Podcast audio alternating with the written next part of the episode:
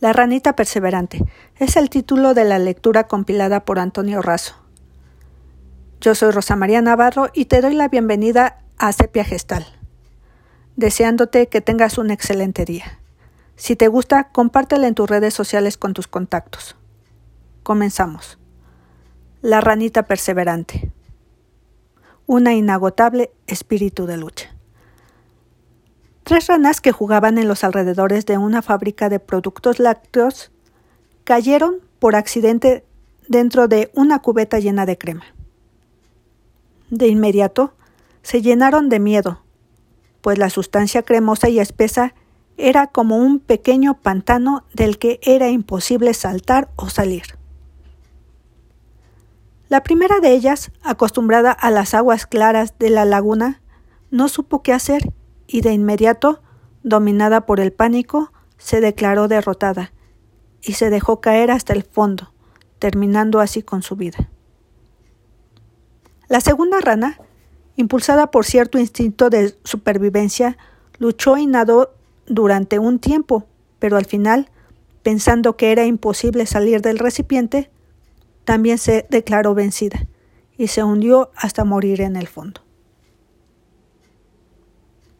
La tercera, la rana perseverante, jamás se dio por vencida.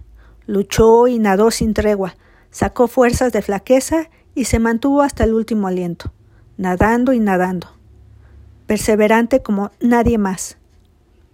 Impulsada por su instinto y espíritu interior, se mantuvo en pie de lucha. Aquí fue donde ocurrió lo que se puede llamar un milagro pues sabido es que la crema, cuando es batida, se convierte en mantequilla.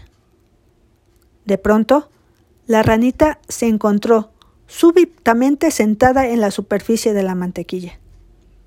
Una vez allí, pudo impulsarse y saltar. Su empuje, su empuje perseverante la había salvado la vida. Recuerda que la perseverancia te puede salvar la vida es una virtud indispensable para conseguir tus metas. Mantén el empuje. Te invito a buscar y seguir Sepia Gestal en las redes sociales. Si necesitas orientación, asesoría o psicoterapia, comunícate al 55 85 81 42 75. Me despido, te mando un gran abrazo, cuídate mucho y te espero la próxima. Seguimos en contacto.